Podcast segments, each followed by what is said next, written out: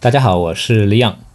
大家好，我是杰杰。呃，欢迎收听 Anyway 点 FM 第七十七期节目，对我们是一档两周更新一次的设计杂谈博客。蛮杂的。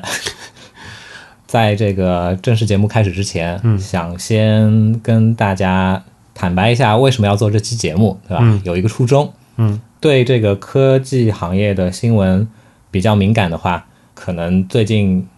应该也不是最近了，前段时间，嗯，应该能够听到这样的一个消息，也就是说，曾经美国的一个嗯， 相对来科技巨头嘛，也也不能算科技巨头吧，相对来说可能说是一个在这个手持设备领域比较知名的这样一家科技公司的产品、或者说品牌死灰复燃呃死了。灰复燃，出于某些原因，对吧？TCL，我们我们伟大的捡垃圾的 这个这个太差了，公司。捡捡了 BlackBerry 之后，呃，又把 Palm 他们的这个品牌的授权捡回来了。嗯，我后来查稍微稍微查了一下，其实、其实现在推出的这个叫做 Palm Palm Phone 的这个手机呢，可能与这个呃 TCL 出的后续的，比如说 BlackBerry 的那些嗯那些叫什么手机来着？抱歉，你们自己去查一下。 跟那些 BlackBerry 的手机可能呃形式上略有不同，嗯，其实是美国在这个 San Francisco 那边的一家初创公司，嗯，他们推出的这台贴了 Palm 品牌的这样的一个新的手机，只不过 TCL 可能是帮助他们代工。啊负责生产，嗯，大概的这个背景是这样子的，对，所以基于这个情况，因为老听众可能知道我是一个前智能手机时代的遗老遗 少，哦，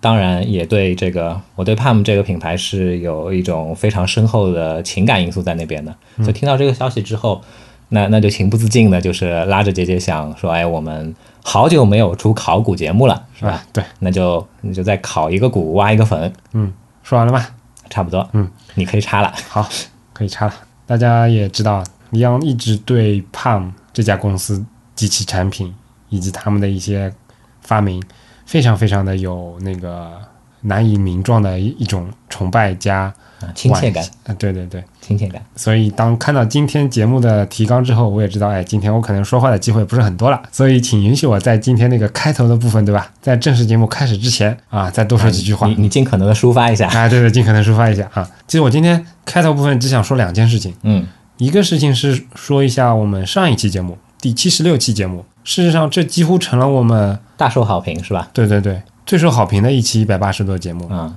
嗯，到底还是要请小姑娘来。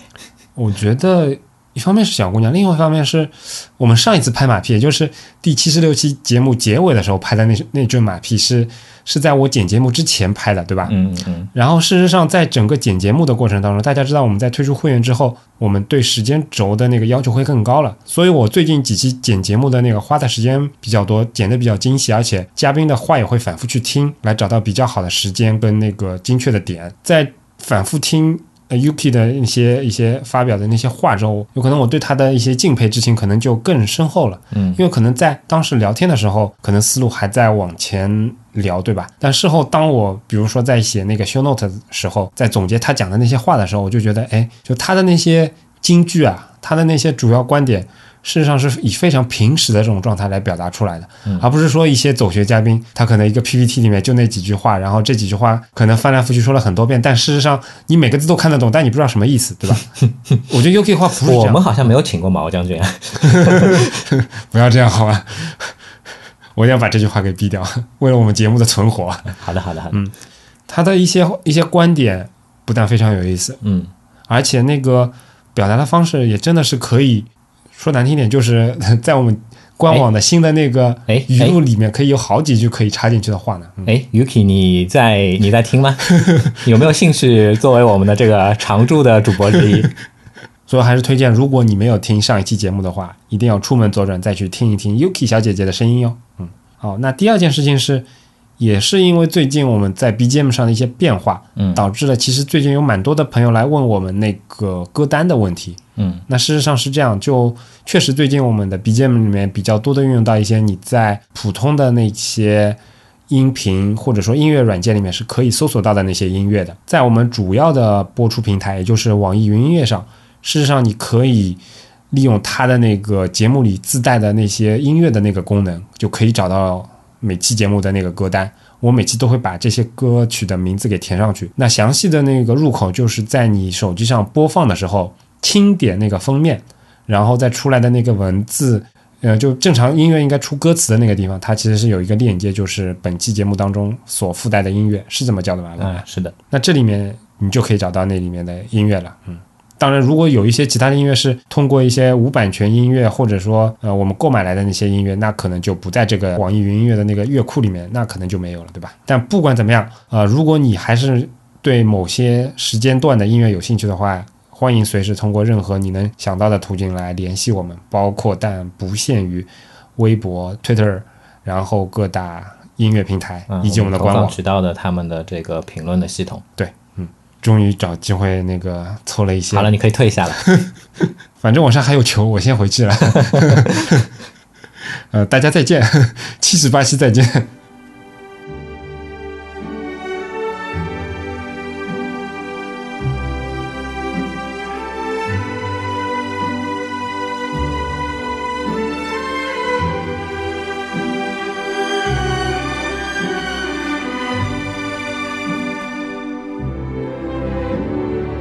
Quando sono solo sogno all'orizzonte mancan le parole Sì lo so che non c'è luce in una stanza quando manca il sole Se non ci sei tu 好，送走了光头是吧？让让我们回到这个本期节目的正题。让我再说一句话， 真想不出话来，你说吧。其实我在整理这期节目的大纲的时候，就有一个非常强烈的这样的一个感受，也就是一期节目讲不完。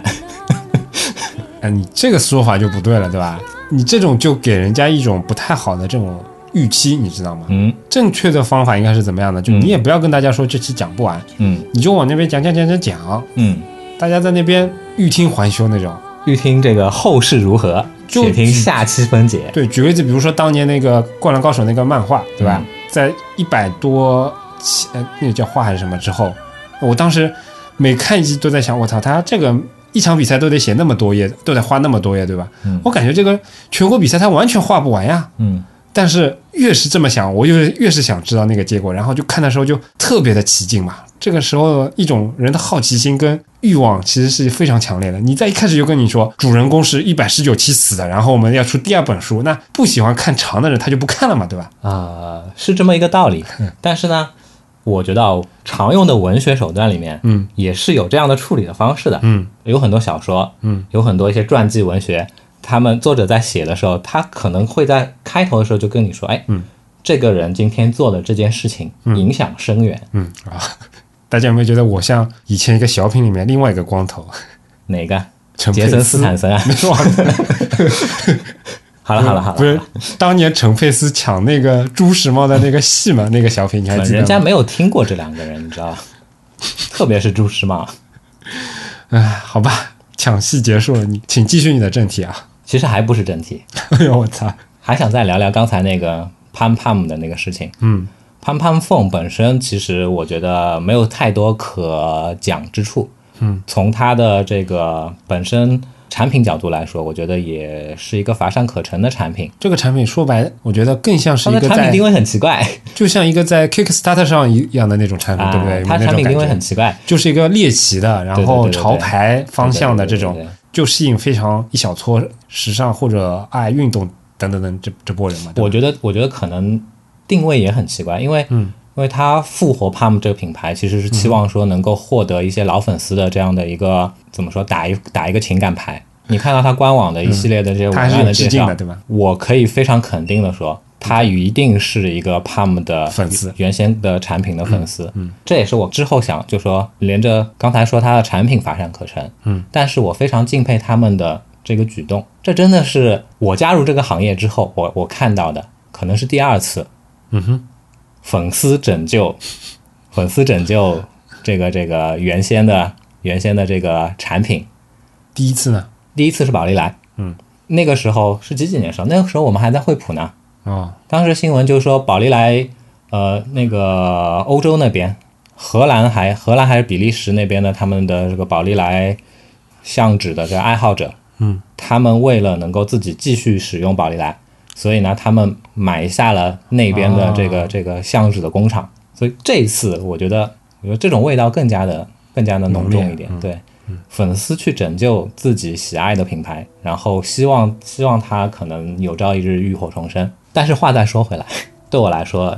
现在的这个 Palm Palm Phone，嗯，它跟以前的 Palm 真的是一点关系都没有。有些鸡它活着，但是它已经死了，是吧？ 我我蛮好奇，平时你你主要关注什么样的东西，对吧？ 也正是因为于此，所以今天我在此跟大家在分享那个我了解的这个 Palm 相关的故事，它的历史的时候，会更加的怎么说？对以前的我所喜欢的这些产品，我所喜欢的这家公司的一些精神，怎么说？这种这种感情会更加的浓烈一些。嗯，各位朋友，那我们接下来就进入我们的正题。我有预感这一期的 BGM 我会要找一些比较煽情的、感人的。那也不用，看你了。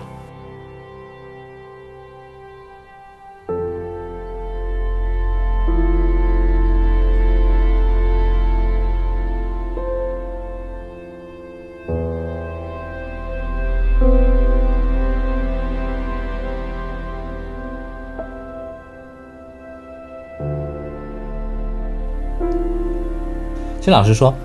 ，Palm 本身它这家公司的身世经历，我就觉得是非常曲折的啊对堪称传奇。从头开始讲，对吧？一九九三年的时候，神经科学家这个 Jeff Hawkins 跟另外一位这个 Donna Dubinsky 两个嗯人一同创立了 Palm 的前身，叫做 Palm Computing。第二年呢，Hawkins 他发明了，我我要强行插入了，那对你不起说。其实我觉得从这个角度来讲，他们还挺有品牌意识的。我觉得，嗯，我觉得这个名字起得非常好。哎，我我真的很嗯喜欢，主旨非常相关，因为可能跟大家科普一下，palm 就是那个手手掌嗯的意思，对吧？然后你去看那些历久弥新的那些老企业，对吧？他们很多公司的那个名字跟创初创的名字跟后面的名字其实都不相符合了，或者说就名字完全就改过了。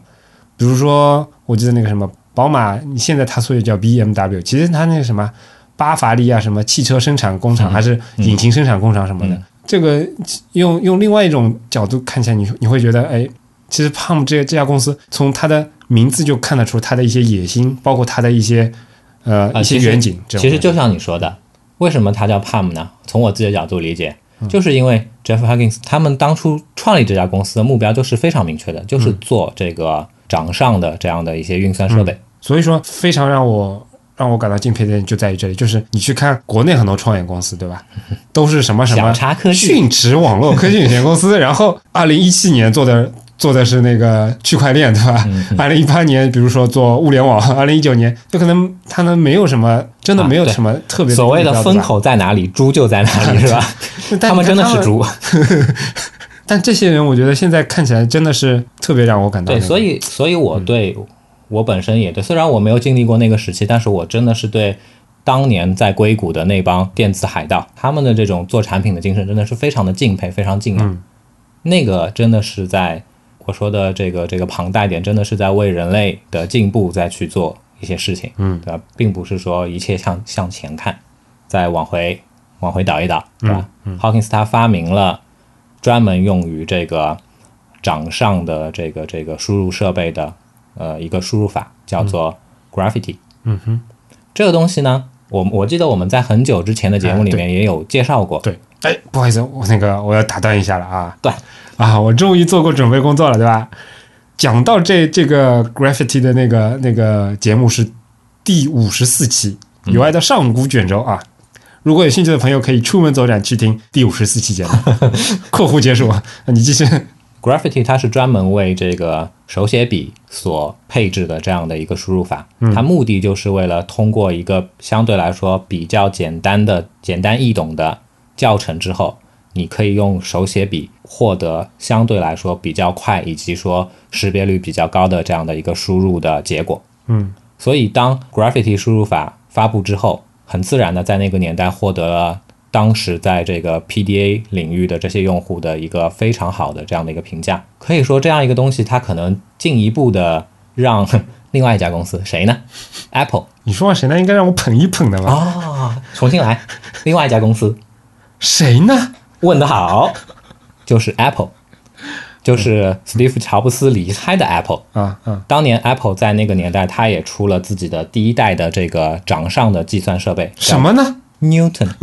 Newton 是一九八七年推出的，中间哎哎，Newton 都已经是一九八七年的事儿，对它他就其只实比我小两岁。哎呀，我暴露年龄了。我操，你暴露年龄谁谁谁关心是不是？其实 Newton 虽然是一总的来说是一款失败的产品，对吧？但它的生命周期还是蛮长的，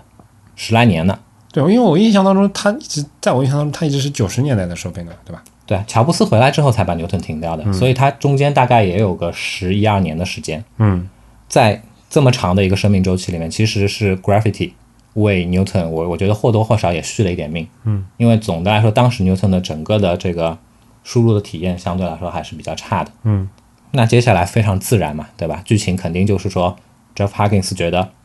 哎，为什么他自己不去推出一个更符合自己产品理念的掌上电脑设备呢？总结一下，他当时其实有一个对于这种设备的一个所谓的概念或者说方法论，四点吧。第一点，体积要足够小，可以放到衬衣的口袋里面。题外话，想一想，哎，现在的这些智能手机设备好像这个发展趋势又背离这个思想了，对吧？第二点，可以和这个桌面的计算设备同步数据，也就是说，掌上设备它并不是一个孤立的东西，嗯，它应该是一个处在整个计算的网络当中的一环，嗯。第三点，操作简单，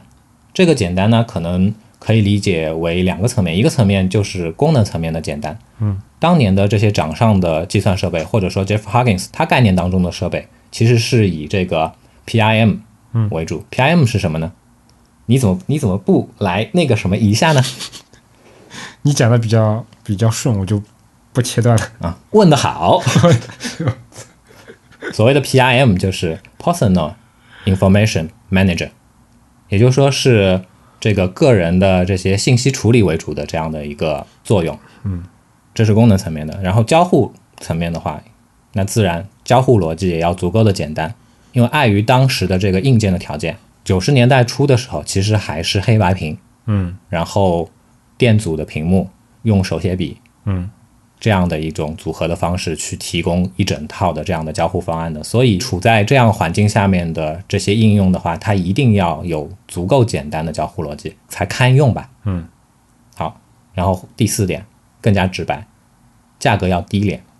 为什么要强调这一点呢？给大家举一个例子，刚才有有提到的这个 Apple 的 Newton，Newton 在九十年代的时候，它一台卖七百美金。嗯，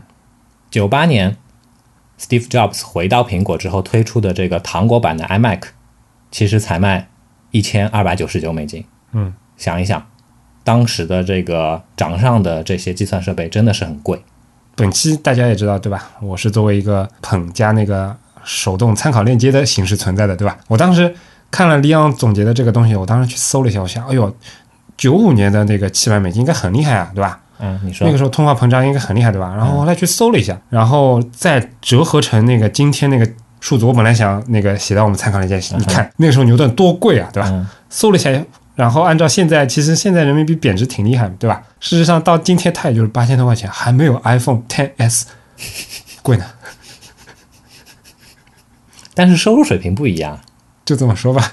嗯，总之意思是，确实它这个东西不便宜，不便宜，哪怕是今天的八千多块钱人民币，所以你买也个可手以。机还是有你一也些可障以碍理解，嗯当初这些掌上的设备，它的这个受众的定位，嗯它定位为 PIM，也就是那些商业用户嘛，对对吧？所以就是那样，普通消费者买不起，也不太会去选择这样的产品。嗯那再说回来啊，要支撑起 Jeff Huggins 他的四条这样的产品理念，在那个年代是非常非常不容易的。嗯，即便他那个时候已经是一个非常有名的这样的一个业内人士的话，他去找投资也。我想象也也应该是一件非常难的事情，因为我我查了一下历史嘛，嗯当初他们先后好像是找了找了三四家公司，也不多嘛。每家也就是几十万美金、几十万美金哦这这样的样的投。哦，对那现在看起来，对于一个如果要做硬件，而且是比较哦严肃的结合自己软件的硬件来看，这点钱也不太啊而且还有一个划大问题，对吧？我对投资不太懂，但是我觉得这个我自己也看出来，这是个大问题。一开始就找了那么多家公司，稀释的很厉害。一方面其实很难，一方面这互相之间意见的分歧肯定也会有，肯定也会有存在，对吧？嗯，这可能也是也是一种就是接下去公司发展的隐患嘛。嗯，所以即便他找了这些投资，还是没有办法说通过他的一己之力，这样一家小公司去推出这样的一个产品。嗯所以那个时候，Palm 历史上的第一次被收购出现嗯了。有一家公司名字很屌， 叫 US Robotex。我本来以为是跟这个机器人行业有关系的，但后来查了一下，不是。那他为什么要叫这个我也不知道哎，它的主营业务是一些调制解调器啊、modem 这种东西。啊？他们看上了 Palm Computing 的潜力，嗯所以呢，当时收购了 Palm。我觉得这一点做得非常好，是让 Palm 独立运营的。嗯，那 Palm 就借着对当时这个 US Robotex 的这个财力支持，嗯，成功推出了自家的第一台掌上电脑，名字非常的，我觉得名字也是一个非常怎么说有里程碑的意义的这样的一个名字，嗯叫 Palm Pilot Pilot 飞行员是吧？嗯，我刚看到这个 Pilot 这个名字的时候，我想到什么？什么？我联想到了这个太空堡垒，为什么？或者说是这个超时空要塞。嗯为什么呢？因为我们小时候看的那个《超时空要塞》，或者说是这个当初在上海电视台播的《太空堡垒》的那个版本里面，初代里面其实是、呃有一个非常有名的角色叫林明美。不记得了。我操，啊、你走开！第一代的太空二十歌，分钟之前就应该走开了是吗？第一代的太空歌姬林明美。林明美有一首非常知名的歌，叫做《我的前男友是飞行员哦，没听过。》 ，BGM 响起来。好，BGM 响起来。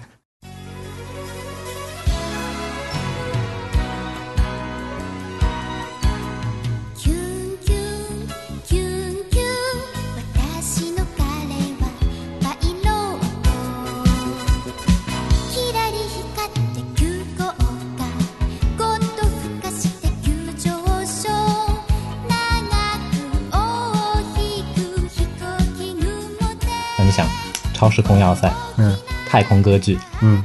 非常的辉煌，对吧？非常场面宏大的那种、那种气势磅礴的那种感觉就出来了。嗯，地球人打天井星人是吧？biu biu biu，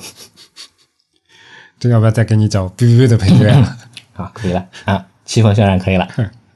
Palm Pilot 一千以及在它上面搭载的 Palm OS 一点零版本，Palm 开始起飞了。又又找营销了，我 操！你你你你知不知道这个很累的你说希望往故事 FM 的腔调上走呢，对吧？ 啊？给行你机会，行行，好，之后的几年，其实相对来说，我觉得也是一个非常平稳的这样的一个发展时期。陆续推出的一些更新的版本呢，也在各方各面，无论是科技媒体还是消费者层面，都获得了比较好的这样的一个评价。嗯那整个时间线推到了一九九七年，嗯，呃， 又发生了一件事情香港回归了，啊，好吧，香港回归也是一九九七年是吧？啊，可以。那又一件尴尬的事情发生了，嗯这个刚才说到的 Palm 的母公司 US Robotex、这家公司呢，被收购了。嗯被 Threecom 收购了。哎，Threecom 你熟悉吧？嗯 t h r e e c o m 至少还比那个后面那个 US Robotics 要熟悉多了。对我们还在的时候，惠那普我们把还在呢，我们现在也还在，好吗？惠普把 Threecom 收了，对 吧？所以这样算起来的话，好像惠普跟这个有难这解之哎缘，这对些吧？科技公司里面的这么多年的这个恩怨纠葛，真的是非常的复杂，非常的缠绵。那一九九七年的时候，Threecom 把 US Robotex 收了之后呢，整个公司的这样的一个运营的这样的一个策略就发生了非常大的变化。嗯，Threecom 跟原先的这个 US Robotex 的这个操作的模式截然不同，他们会把这个手非常深的深进 Palm 的这个相关的这些运营的这样的一个环境里面去，造成的一个一个结果显而易见嘛。那原先的，比如说 Donna Dubinsky、呃 Jeff Hawkins 这些人，他们肯定不爽，对吧？嗯，没有办法按照自己的节奏去做产品了。嗯，对于这些牛人来说，那结果就一个嘛，我就滚蛋。就自己走了。嗯自己离开公司，然后同时带了一批人出去，开了一家新的公司，叫做 Handspring。嗯哎，你想一想，他们的这个整个的做产品的理念，我觉得是一直是贯穿始终啊。嗯原先叫 Palm，嗯，现在叫 Handspring。嗯，哎，这里卖一个关子，嗯或者说用一下这个我们传统的这个这个纪实文学里面经常会用到的这样的一个铺陈的方式。其实刚才有讲过，嗯也就是科技公司的命运呢，有时候真的是惊人的相似。嗯我们今天的这个节目呢，在之后的内容里面，你会听到，只要是关注这种科技行业的话，你真的会感到非常非常的相，呃，怎么说？似曾相识。哎，似曾相识。好，时间还是回到 Handspring 诞生的时候。嗯对，那一九九七年、一九九八年这段时间，我们还是先不说 Handspring，再回到 Palm。嗯， Palm 呢，把他们的这个操作系统 Palm OS 授权了。授权给其他公司使用。授权给其他公嗯司使用。这些公司呢，其中真的不乏一些非常知名的巨头，IBM、Sony 都有就是使用 Palm OS 以及推出搭载 Palm OS 的设备。嗯同时，同时他们还把 Palm OS 授权给了 Handspring。嗯，那 Handspring 或者说 Jeff Huggins 这些人，他们还是能够继续使用 Palm OS 去做他们的产品。嗯，其实这一时代也是我作为一个不是当年搞基的人，第一次接触到 Palm 或者说 Handspring 这个品牌的时候。哦，我我以前节目里也说过嘛，就初中的时候，那个时候有一个非常极客的同学，然后他们家条件也挺不错的，然后他那个时候就有一台 Handspring，我不知道什么型号，但反正就那么一台机器带到学校来。你想想看，那一那个时候我才初二，可能我初二才买了人生第一台电脑，基本上所有人都不会有手机的那个年代，只有 BP 机的那个年代。然后有一个同学拿了一个 Handspring，然后然后拿拿了一支一支笔。然后再给我演示里面的输入法，你那那个时候那种震惊的程度，其实还是嗯，我很很吓我人。啊我也我也非常有感触。我当初入坑就是因为看到我哥哥一直在一直在摆弄这些掌上电脑的设备，嗯真觉得哇靠！有一天我在他的应该那个时候已经是那已经是两千年的时候了，这个 Palm 的 T 系列的，嗯这个相对来说比较高端的那个、那个 PDA，嗯我们之后可能也会讲到一下下。嗯在上面我看到哇，在玩帝国时代， 在玩红警，这种震撼真的是无与伦比嗯的。你想，我们那个时候要要玩红警，我靠，偷偷摸摸跑到电脑房里面嗯去，那时候还不叫网吧是吧？ 好像是这么说啊。对吧？对，反正那个时候大家想象一下，我不知道现在的朋友们在初中或者高中学习的时候，还有没有配文曲星啊、好记星啊这种东西。反正那个时候我们这种普通的学生，可能比较好的一台电子设备，那就是一个帮助你背单词啊、计算器啊那种的文曲星啊这样的东西了，对吧？嗯，然后 handspring 这种东西基本上就是就像是坦克车队那个 一个骑马的 骑士一样的那种感觉了，对吧？好，那说回来啊，嗯，这段时期就像姐姐说的，其实是一个这种科技公司、科技产品的黄金时期。嗯同时呢，它也是 Palm OS 最风光的一段时期。嗯，刚才有讲到的，嗯，J J，你朋友的那台机器应该就是这个 Visor 的系列，嗯，有可能啊，彩壳的，对吧？啊这个我不记，真不记得了。啊、当时呢，这个 Handspring 他们贯彻创始人的这样的一个一个政策嘛，所以它推出的是相对来说比较比较低价的这样的一个产品，嗯，Visor 系列。嗯，我查了一下，可能可能那个时候售价一百多美金吧，那么便宜，一百多美金一台。那那个时候我当然家这是也不是消费不起了啊，嗯这是低端产品。那个时候一百多美金，一千多块钱嘞，对吧？也是。哎，但那个时候其实我记得一台文曲星也要五六百块钱啦，你有钱你也买不到它呀，对啊不这对？倒也是，不像今天这种，嗯，有道理。哎，继续继续，所以呢，其实 Handspring 的这一系列的举动，还是在就是说贯彻创始人的他的理念，嗯，把掌上电脑向更多的这样的一个消费者的层面去做普及，做了很大的贡献。同时，刚才有讲到嘛，Palm OS 还授权给过别的公司，嗯，有一家公司的产品不得不提，嗯，就是 Sony。Sony 那个时候采用 Palm OS 的这条产品线叫颗粒，呃，其实颗粒是一个生命周期比较短的这样一条产品线，啊，顺便再说到说一下啊，因为本期节目你听量蹦出来的词比较多，对吧？然后这些词我也不高兴再拼了，但是反正再提醒一下大家，所有的内容在参考链接在我们的官网上面都可以找到。嗯，然后这些词的念法，其实大家也不用过多的 care 是是不是念的对，嗯反正是一些历史长河当中的名字嘛。嗯嗯嗯嗯。同时呢，如果你是我们的会员的话，那可能可以在我们的时间线上看到更完整的体现。啊， 对对对，哎呦，你这个广告做的比我还好，请继续。虽然颗粒是一个生命周期不长的这样的一个产品线，对吧？但是在它短短的五年的周期里面，总共大概推出了三十十几种型号，三十多款机型。在这三十多款机型里面，我可以我可以毫不夸张的说，几乎个个都是精品。嗯这个精品怎么去定义它呢？从这个工业设计的角度，从它外观设计的角度，从它的一系列的，从当应该这个眼光放到当初去啊，当初处在当初时候的它的一系列的这些软件层面的带给用户的一系列的体验，我觉得都是精品。嗯，至今我还呃收藏着一台颗粒，颗粒 TH 五五五，但并不是我最喜欢的颗粒，不过已经是非常了不起了那个那个东西。我在三年之前，诶，是三年之前，三四年前吧，我还在北京的时候，我还经常把它拿出来用，我拿它来看电子书。厉害，有机会，对吧？哎，一定有机会。我会把 TH 五五的照片放在我们的参考链接里面，大家可以感受一下。同时，我也会再去找一些其他的颗粒产品的它的一些外观照片。你真的能够在这些东西上面能够能够能够产生一种哇，这个感觉就是穿越过来的人做的东西，嗯，很了不起。但是最终为什么是失败了呢？其实可能很大一部分的原因是要归咎于当时日本的这个运营商的制度。为什么呢？因为其实 Sony 是非常希望把通讯模块加到颗粒上去的，啊也就是说，让它从一个传统的 PDA 变成智能手机。嗯但是运营商不允许这样做，嗯因为你知道，在日本的话，手机其实都是通过运营商渠道去做定制的，嗯所以运营商的他的这样的一个面子是非常大的，你跨不过去。嗯如果他不同意这种做法的话，那没办法，这条产品线就这样被淘汰掉了。嗯除了我刚才讲到的这个颗粒非常风光的这样的这样的一些产品，其实还有一些其他的厂商也在用 PalmOS 做产品，而且同样的，我觉得是非常的，嗯，你不能说超前，但是会觉得非常的有一些这种科技的魔幻色彩。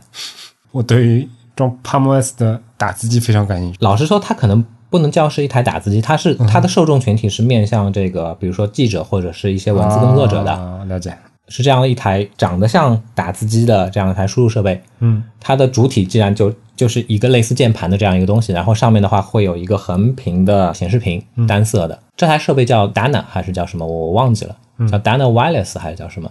嗯，前段时间在淘宝还能够看到。是吗？对，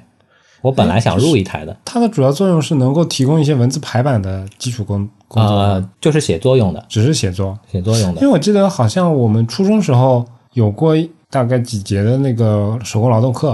然后就带我们去用那种，我不知道那个是桌面排版的那个机器还是什么，反正也是这种一个一个键盘加上一个单行的一个型单，有些是有些老的型号是单行的，新的型号可能是双行的，它同时可以显示三行还是四行的内容，哦这样，对，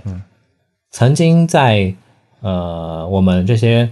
前智能手机时代的遗老遗少非常喜欢的一个论坛叫 HiPDA 上面，嗯，呃也是得到过很长一段时间的讨论的这样的一台东西。嗯哼，这个照片我之后可能也会找给大家。嗯除此之外，你能想象得到吗？那个年代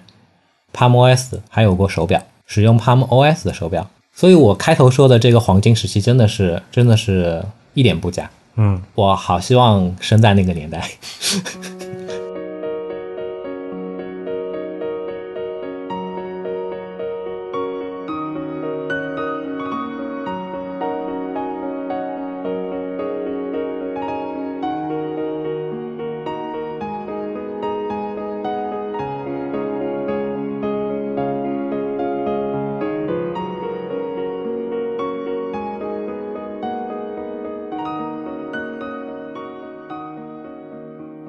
刚才有讲到这个 Handspring，他们推出过这个名字叫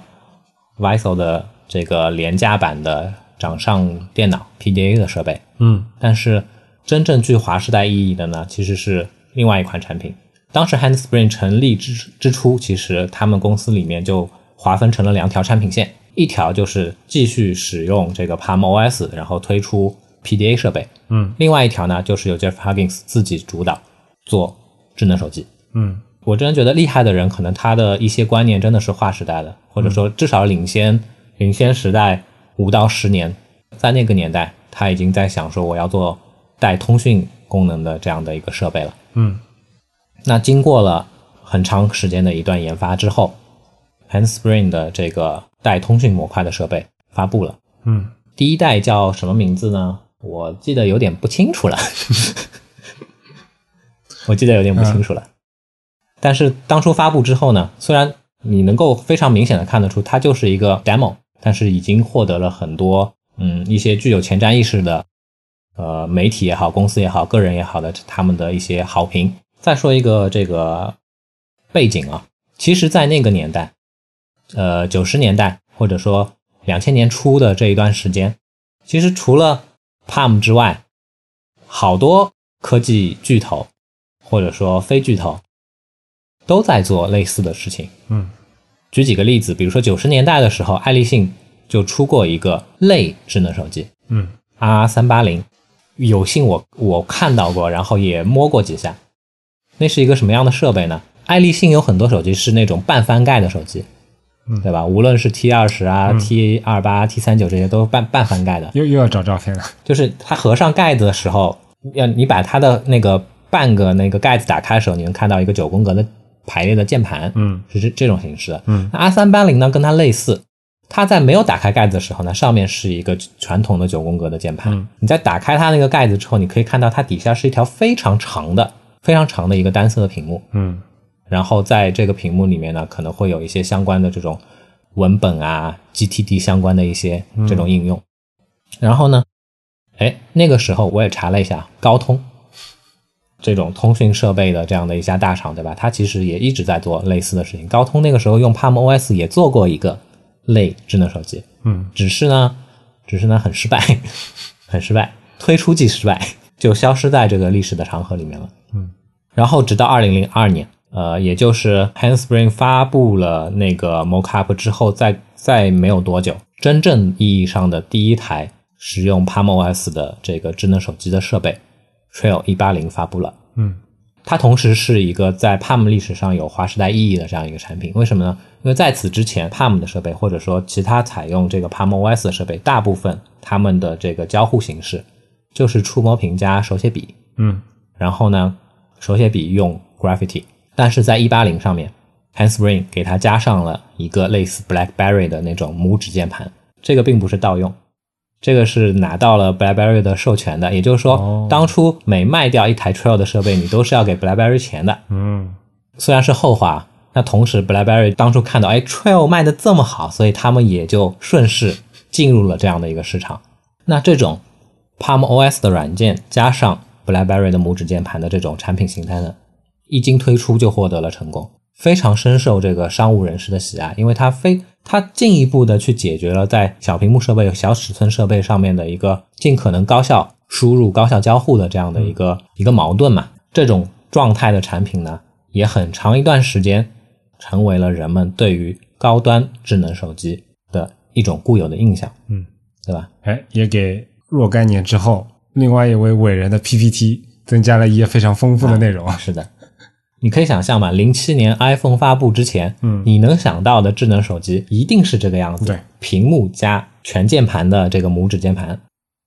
那故事又回到了二零零三年，虽然 Trail 获得了非常大的成功，但是 Handspring 还是一家小公司，它还是逃不过之前 Palm Computing 成立的时候的这样的一个宿命的循环。它需要钱去发布新的产品，它需要钱去维护它现有的产品线，才能保持它公司以一个非常健康的这样的一个状态继续存活下去。但是它不行，那怎么办呢？刚才提过的那个梗，那件事情就出现了。Handspring 又被 Palm 收购回来了，嗯什么意思呢？两家公司再次合并，创始人回归，熟悉吗？这件事情在二零零三年的五年之前，哦不对，七年。七年之，嗯这个事情在二零零三年的七年之前发生过一次，对吧？Steve Jobs 通过被收购的 Next 又回到了苹果的这个管理层，嗯虽然前半段非常相似，但是后半段就完全不一样了。 好伤感，啊嗯接下来要转伤感的音乐了，是吧？可以，可以，可以，首席气氛官是吧？也是 CEO 啊，嗯 不对，Atmosphere C A O，操啊我操！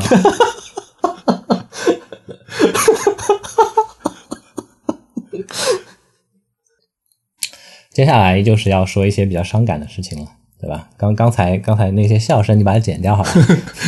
好的，气氛还是比较比较英语，比较英语的。嗯对对对， 让我清一个嗓子是吧？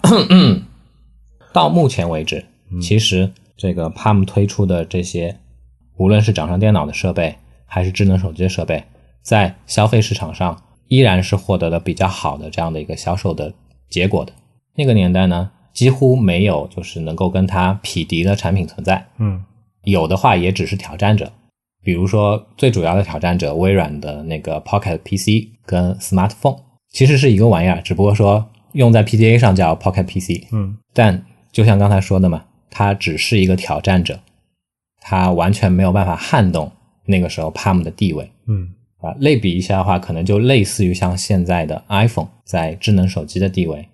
跟它的挑战者 Android，但我觉得这个还是有点差。或者说是二零一零年时候的啊啊 Android，、。对，可以这么说。但其实现在也但 Android 也的不一样，我觉得也不一样。但虽然现在的 Android 看起来气势汹汹，嗯哼对吧？但是全球智能手机九成以上的利润在谁手上， 行，你继续。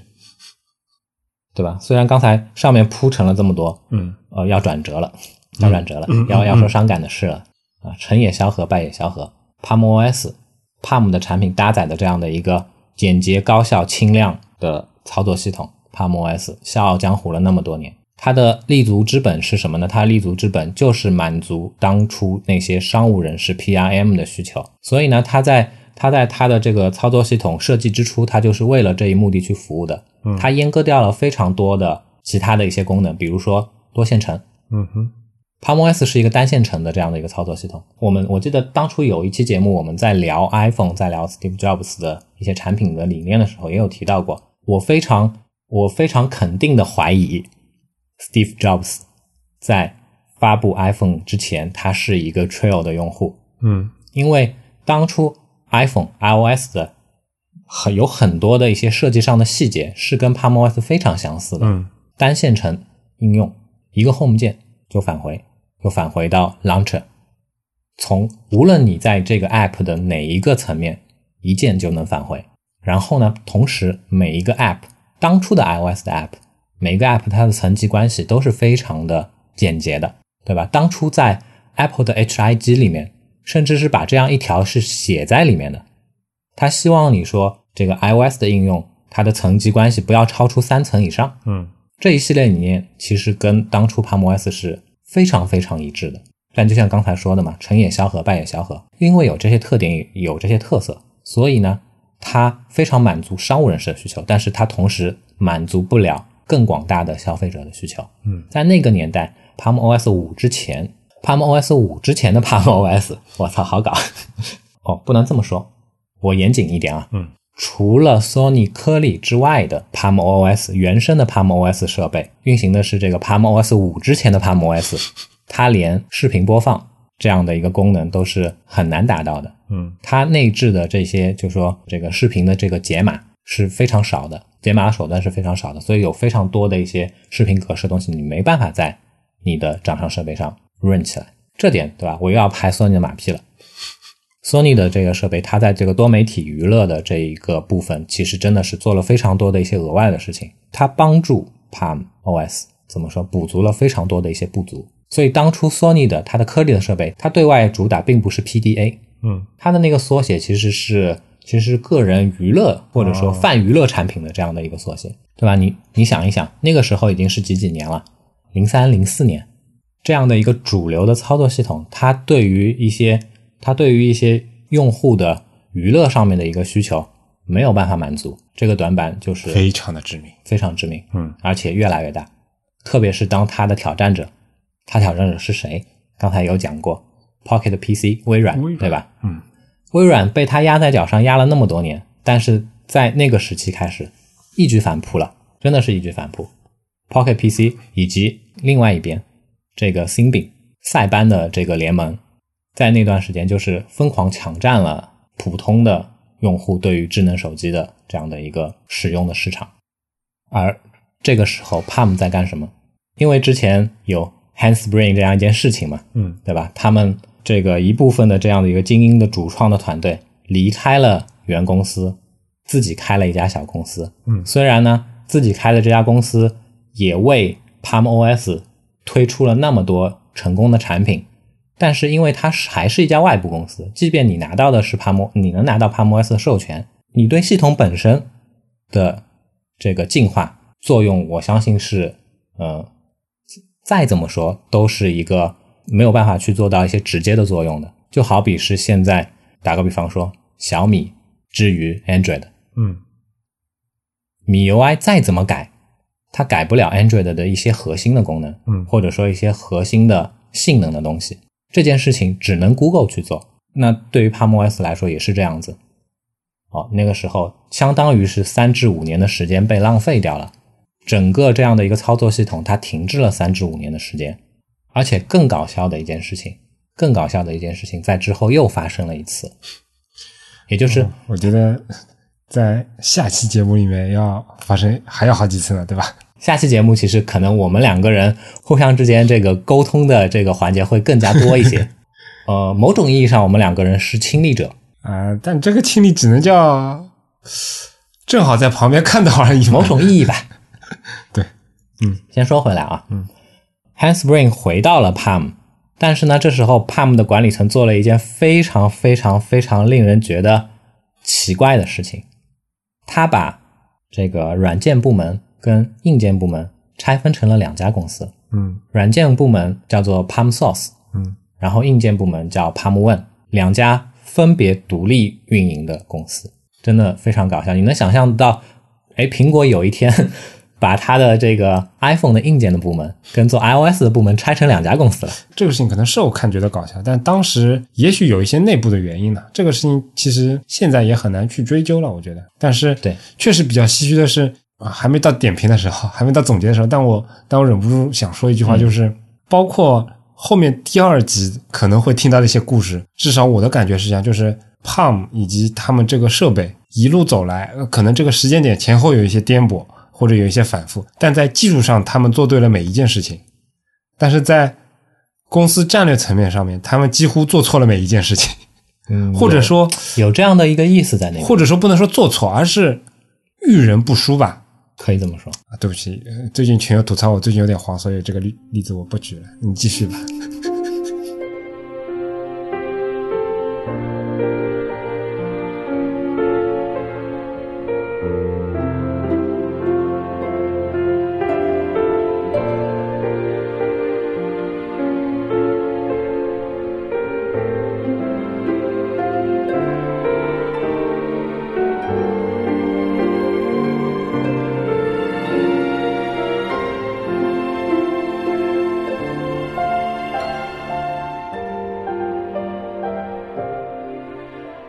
那就被拆成两家了嘛，嗯对吧？然后那个时间呢，正是 Palm OS 五发布以及说维护的这样的一个时期，造成的结果是什么？Palm OS 五其实在那个时候，它刚推出的时候，其实还是非常先进的。嗯 Palm 在 OS 五推出的这个时期呢，正式为提供了多媒体播放的这样的一个基础。它用了 ARM 的处理器，在此之前，它是它用的都是比如说像像 Moto 的那个龙珠处理器，嗯相对来说主频很低的那种那个 CPU 嘛，对吧？所以用了 ARM 之后，它能够去播这个多媒体内容，甚至在上面玩游戏。嗯但是这么一个呃，在当年呃如此先进、广受好评的系统，也经不住这么玩，对吧？嗯，整个 OS 五拿到现在，简直是一件不可想象的事情。五年来没有再进一步，也就是说，五年的这个时间段里面，Palm OS 就停留在 OS 五上了。到二零零七年的时候，Palm 推出的最后一代 Palm OS 的手机，上面跑的还是 OS 五。OS 五点四点九，哇，你这都记得？真的是很唏嘘的一件事情。但其实那个时候呢，Palm Source 其实是在做下一代的操作系统的，嗯而且投入不低。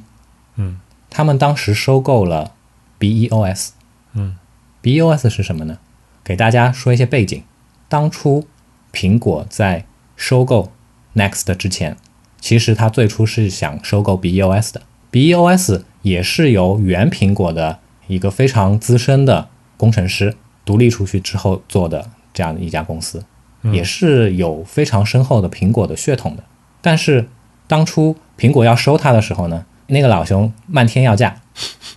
所以最终这笔收购案没有成功。苹果把它的这个把它的这个屁股转向了 Next，然后才造成了之后九八年，对吧？九八年这之后一系列的苹果的那些伟大的复兴，你想想真的是很可怕啊！嗯，这个就像蝴蝶效应一样，前一步棋错了，后面的真的是千差万别。嗯那那个时候呢，呃，几几年我忘记了，零三零四年的时候吧，应该也是这段时期、p a l m Source 把 BUS 收购了。刚才有讲到嘛，原先的 PalmOS 是一个单线程的操作系统，但是 BUS 强就强在它是一个多线程的东西，嗯所以吸收了比原先 BUS 的非常多的一些一些内容，然后去构架他们下一代的操作系统。哎，说到这里，就我非常的好奇啊，嗯在太平洋的对岸，嗯，或者说在其他的一些论坛或者里面，有没有存在这样的一种科幻形式？它叫硅基朋克。 举个例子，比如说，比如说，一般蒸汽朋克啊，那种柴油朋克啊，什么这种，都是、嗯都是时空穿梭里面有一些些小的事件阴差阳错导致大家科技处点错了嘛，对吧？那如果时间没有到推到那么的久远，只是到近代，对吧？就比如说你前面说的 BUS，哎，那老那哥们儿他同意了，当时，那一切可能就不一样。那有可我能觉得一定会有，一定会有这样的一个平行世界存在。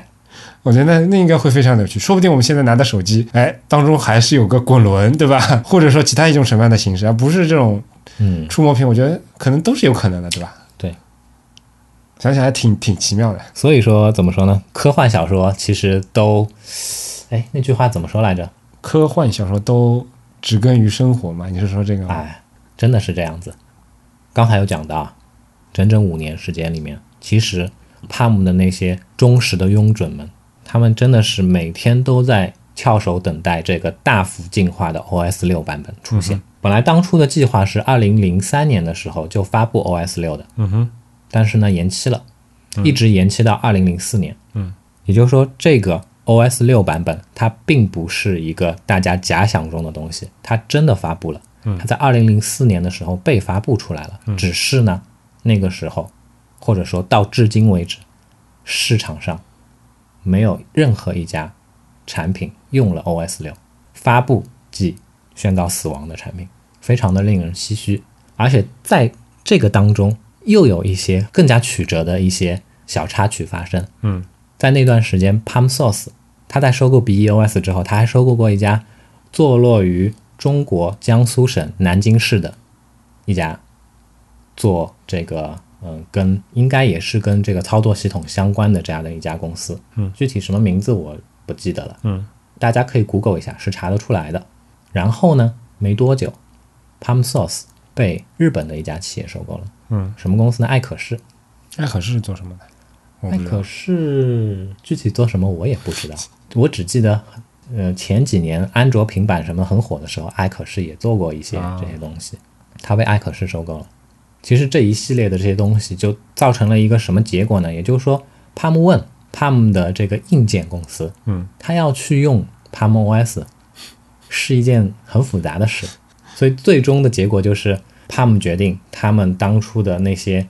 还在采用 Palm OS 的产品呢，就用 Palm OS 五了。然后，因为还是一家小公司，为了节省这个开发上面的这个成本，他们甚至在那个时候发布了一系列的用 Windows Mobile 的 Palm 的产品。嗯，这又是一件很奇葩的事情。但是在此之中啊，在这些用 Windows Mobile 的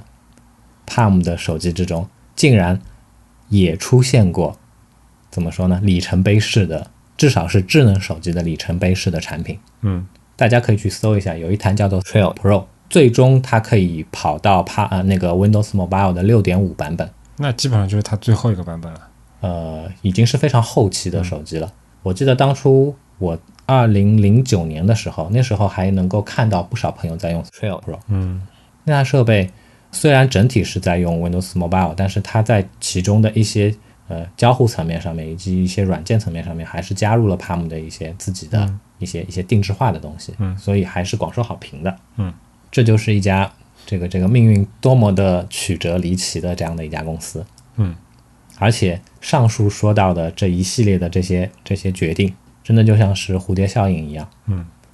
这又是一个传记文学，对吧？经常会使用的这种这种文学的手段，也就是说，在多年之后呢，这些蝴蝶效应一般的这个操作，嗯，最终发酵为遭致这个帕姆真正陨落的导火索。欲听后事如何，请且听下下回回分分解。解。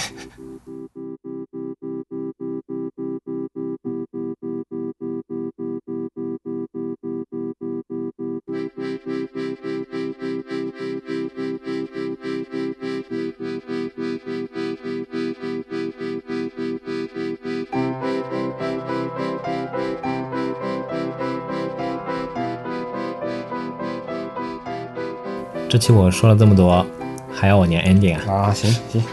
给你一段时间抒发一下自己的情感，是吧？啊行，然后首席气氛官可以配合你自己的这个语言，再加上相应的这个气氛的 BGM。